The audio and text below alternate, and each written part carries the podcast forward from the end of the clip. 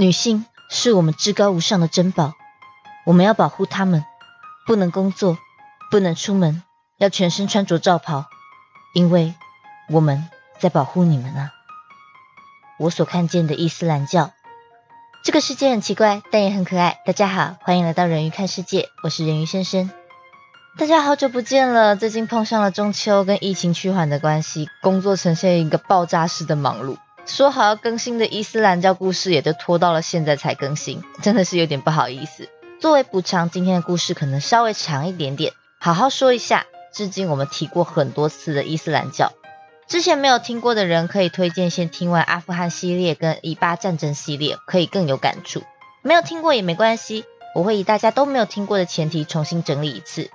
中东是一个非常动荡的区域，老是有战乱，其中我们不难发现。宗教信仰在这个故事中，往往都有非常重要的地位，也就是我们所说的伊斯兰教。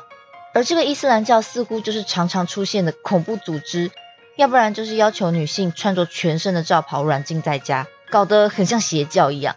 但事实上，在全球的宗教信仰比例上，伊斯兰教是仅次于基督教最多人信仰的宗教，多到什么地步呢？占了全球人口的四分之一耶！这么封闭迂腐的宗教。怎么还这么多人笃信呢？魅力在哪里？今天我们就从宗教起源、恐怖主义、女权议题这三个面向来说说伊斯兰教的故事吧。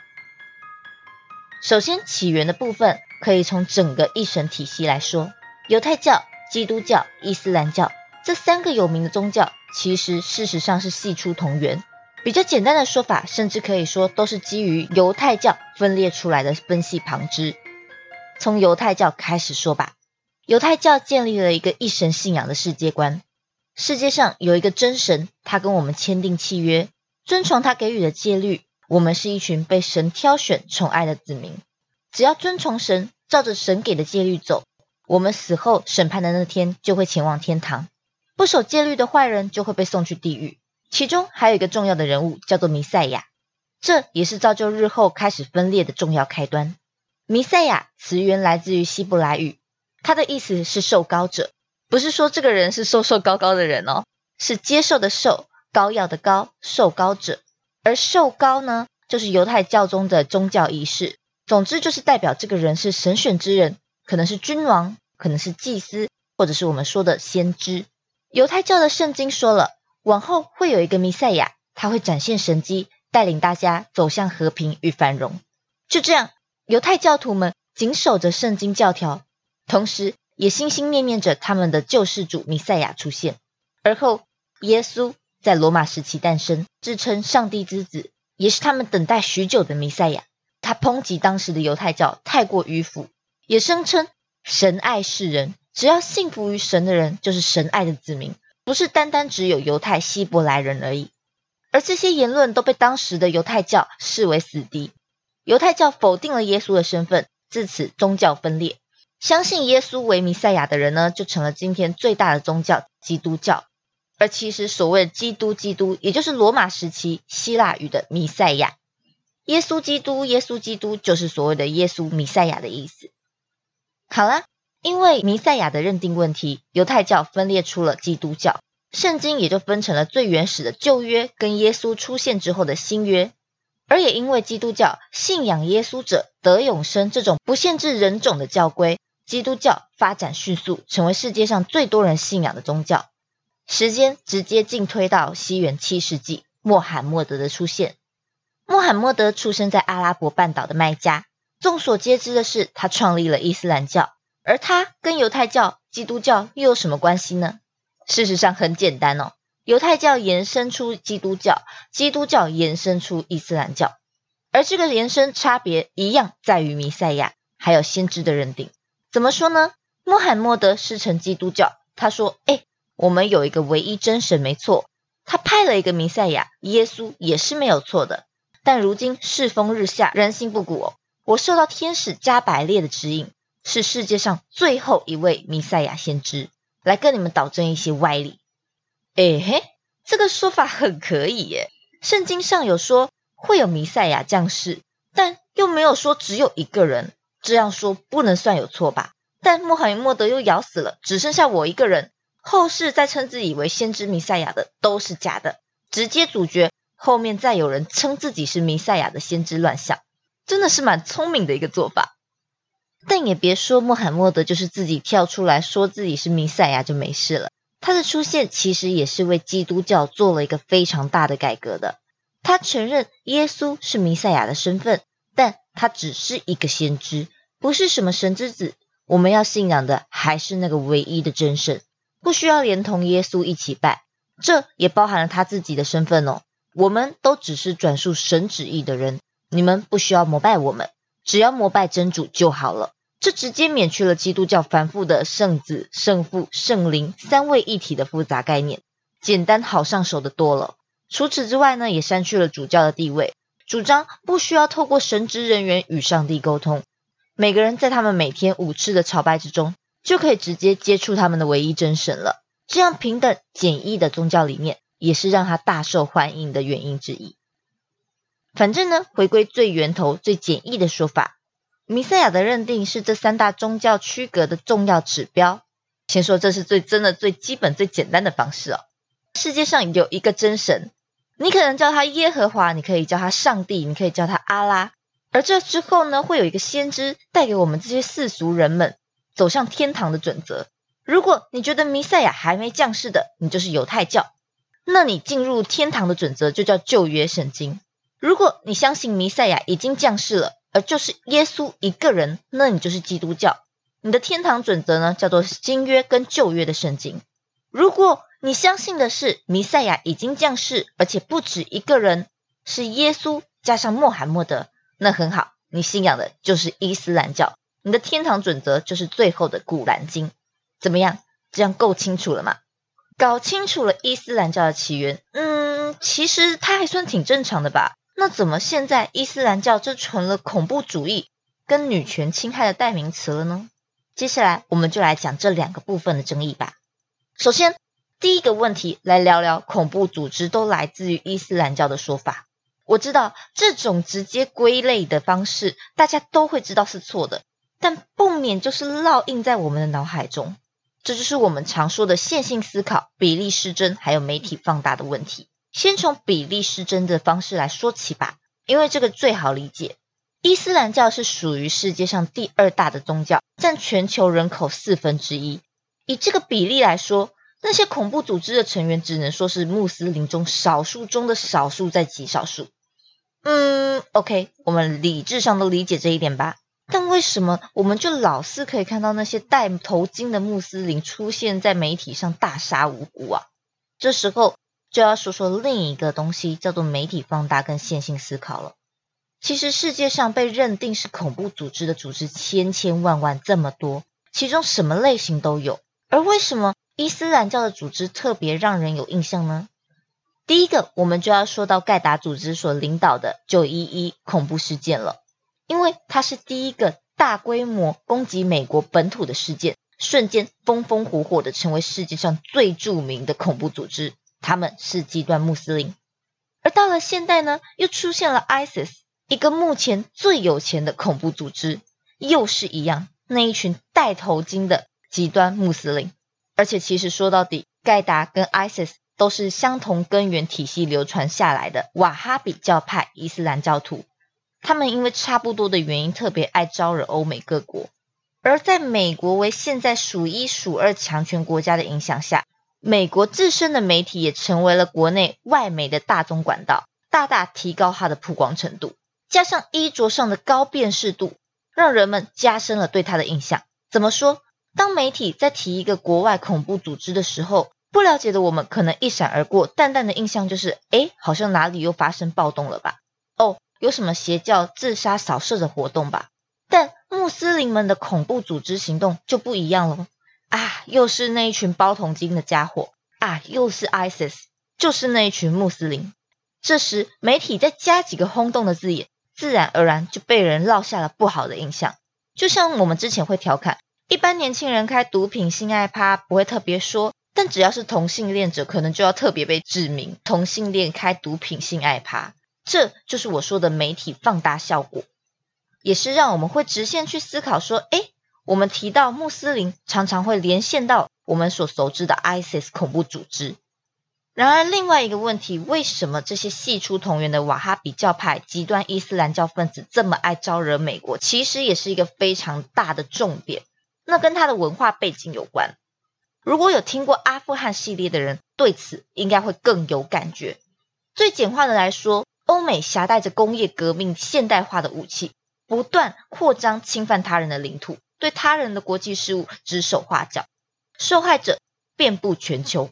这个时候就会出现守旧跟革新两种势力。革新派呢，试着极力去学习新科技，脱亚入欧；而守旧派呢，就发展出自己大无畏、舍己救国的精神。极端伊斯兰教派，也就是这样的概念之下产生的。打不过你们，我们牺牲自己也要保家卫国。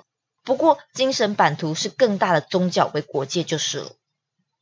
好啦，恐怖主义我就先点到这里。那第二个争议就是所谓的女权问题。前面说了，恐怖主义是伊斯兰教徒中极端中的极端，少数中的少数，没关系。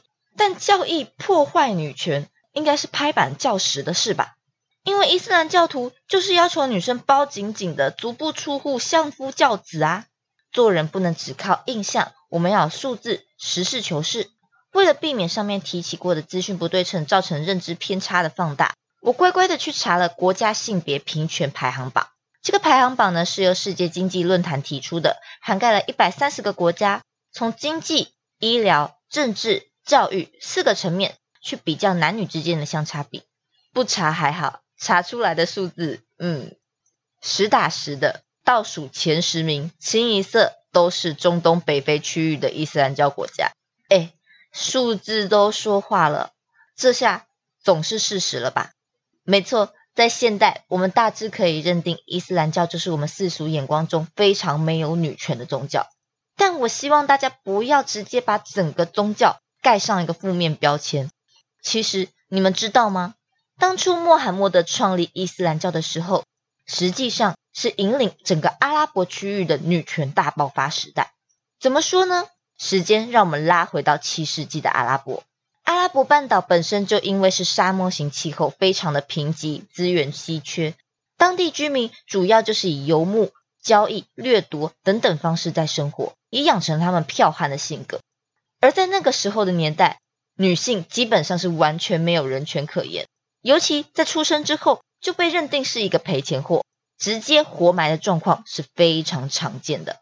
而穆罕默德的出现，给了女权翻天覆地的改变。他说：“女生是世界的珍宝，必须要保护。杀女婴的行为是可耻的，明令禁止这样的行为。除此之外，我们所诟病的一夫多妻制也是有原因的。在那个纷乱的年代，丧夫的寡妇是特别的多。”穆罕默德建议可以多娶寡妇，要给予他们照顾。嗯，不过书是这样说，他自己本人娶的老婆，在我看来是政策上的联姻比较为主。不过这不是今天的重点，先跳过哈。虽然呢可以一夫多妻，但有个很大的前提，前提是这个丈夫必须保障将所有的妻子一视同仁，不可以偏爱。而且你在再娶一个妻子之前呢，必须先取得前面所有妻子的同意，才可以再纳一个妾。而后如果有离婚的状况呢，必须给予女性相应的金钱赔偿，变相的保障了女性是可以拥有私人财产的。而这些在那个把女生当资产、当女奴的时代，真的是破天荒的创举。没想到吧，伊斯兰教的创始先知竟然是女权主义者呢。那我们强迫女性穿罩袍的行为呢？这就更妙了。古兰经中是没有提起女生必须包裹全身的罩袍的。真正的古兰经中确实有表示女生应该遮住羞体的部分，但真的被明确指出应该被遮住的范围，其实只有胸部跟下体。哎，这不夸张吧？放到现在一般世俗眼光来说，女生也是这三点啊。为什么后面就变成全身的罩袍呢？就我个人的说法吧，想一下阿拉伯的天气，干燥的沙漠气候，宽大的罩袍本来就是这些区域的传统服饰，在烈日之下防止风沙刮伤眼睛皮肤。所以说，比起这是宗教的传统服饰，我觉得更应该是区域风俗习惯的传统服饰比较合宜，而长久以来就与当地的宗教作为结合。形成了整体的文化身份认同。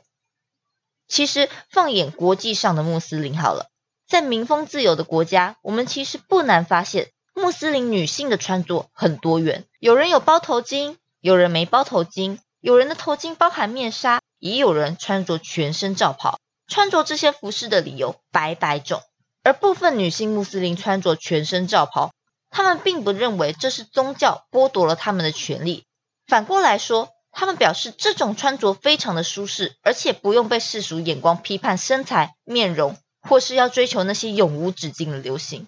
对于他们来说，这才是真正解放现在在物质化世界的女性吧。不论这种说法大家认不认同，但我觉得只要是大家思考后所做的决定，都应该给予尊重。那除了外显的罩袍之外，说女性不能工作、不能接受教育这些说法呢？一样，古兰经中没有规定，甚至古兰经表示，所有的人都应该追求知识，那是身为穆斯林的职责。诶，说到底，那为什么现在中东伊斯兰教国家女权就是这么低落嘞？伊斯兰教绝对没有歧视女性。女性是珍宝，我们誓死保卫我们的女生。我想，这就是现在中东伊斯兰教女权走歪的主要原因。穆罕默德重新赋予女生至高无上的身份地位，甚至可以说是比前面两个宗教兄弟犹太教、基督教还要明显很多的。但同时，他也强化了现在我们所诟病的男女刻板印象：男主外，女主内，女生就应该被保护。在那个年代。利益绝对是良好的，因为女生在体能上真的是弱势，备受欺凌。但放到了现在，反而就成为男性合理化去禁锢女性自由的理由。女生应该穿着全身的罩袍，避免被坏人盯上。我们在保护你啊！女生不应该单独走在外面。我们在保护你啊！女生应该跟男生做隔离，避免接触。我们是在保护你，奉真主阿拉的命令保护你们。很可笑的是，这里面很多都不是《古兰经》上穆罕默德说的，而是后人延伸出来的各种条条框框。说好听点的，他们保护女生，保护到了走火入魔的地步；说难听的呢，就是有人用宗教的名义，再次把女性物化成男性专有的宝石。故事说到这里，大家有什么感觉？说真的，我做这个主题，其实主要是想告诉大家，水能载舟，亦能覆舟的道理。一把菜刀在人手上，可以是杀人的凶器，也可以是烹饪食材的好帮手。这会很多人觉得伊斯兰教就是邪魔歪道的邪教，但说真的，在我眼里，比较是有人以宗教之名行狗屁倒灶之事。穆罕默德当初说，男人就必须出去赚钱养家，保护女人，现在看起来是个超级性别刻板印象的教条。但在当初，他也不过只是想导致阿拉伯普遍歧视、欺凌、贩卖女性的歪风，谁知道后面就会变成教徒死抓在手中压迫女性的权柄呢？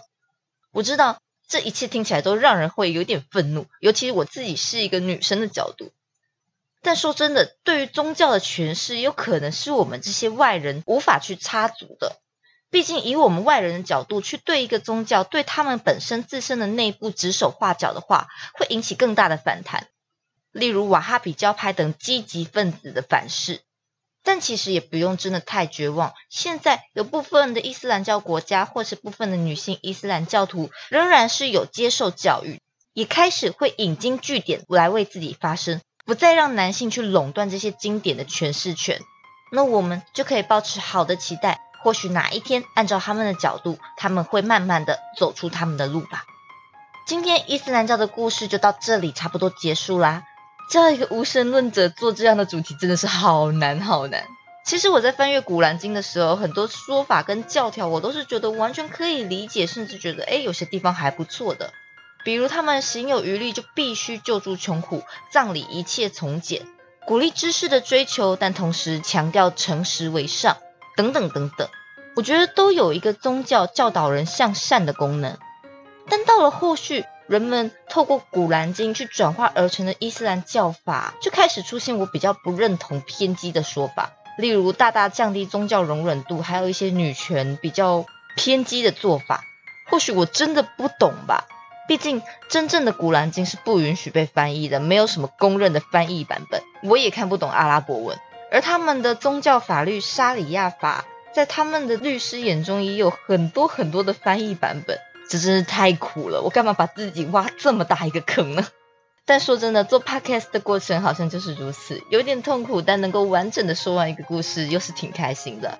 希望可以带给听的你们一点新的知识、新的体悟、新的想法吧。喜欢我这篇的话，记得帮我按个追踪跟分享，那会是我非常非常大的动力，因为最近开始忙起来了。没听过之前的阿富汗系列跟以巴战争系列，强烈的推荐回去听一下，会有更多彩蛋的感觉。我是人鱼深深，我们下次见。